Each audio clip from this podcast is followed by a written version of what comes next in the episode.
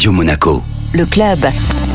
Chaque semaine, on retrouve Guillaume Rose, directeur général exécutif du Monaco Economic Board, pour découvrir les acteurs de l'économie monégasque. Bonjour Guillaume. Bonjour Benjamin. Et aujourd'hui, j'ai avec moi un acteur majeur de l'économie monégasque, en tout cas dans sa partie audiovisuelle notamment, mais aussi salon. Eh bien, il s'agit de Monaco Mediax, une société très importante. Et pour en parler, j'ai avec moi la directrice exécutive de Sportel, Agnès Marsan. Bonjour Agnès. Bonjour Guillaume. Alors Agnès, parlez-nous un petit peu de Sportel. Donc Sportel, c'est le salon professionnel de référence dédié au sport business et plus particulièrement aux droits TV sportifs. C'est là où les chaînes TV et les plateformes digitales se rencontrent pour négocier les deals avec les détenteurs de contenu. Euh, L'événement phare se déroule à Monaco chaque année au mois d'octobre et réunit plus de 2000 participants et près de 100 exposants. Alors ça, c'est un des salons majeurs, mais vous êtes aussi à l'étranger, je crois. Oui, tout à fait. Aujourd'hui, Monaco Mediac se développe à l'étranger avec deux événements par an dans différentes régions du monde. Par exemple, nous partons euh, en Indonésie dans deux semaines pour Sportel Rendez-vous Bali du 22 au 23 février. C'est la deuxième édition, puisque nous y étions également l'année dernière et nous organisons l'événement avec euh, nos partenaires locaux, qui est le groupe Transvision. Alors l'Indonésie, c'est bien. Vous êtes donc présent en Asie, mais vous visez aussi euh, beaucoup d'autres régions, je crois. Oui, tout à fait. Pour la première fois depuis dix ans, nous délocalisons notre Sportel America, qui se tient habituellement à Miami, en Argentine, euh, pour Sportel Rendez-vous Buenos Aires,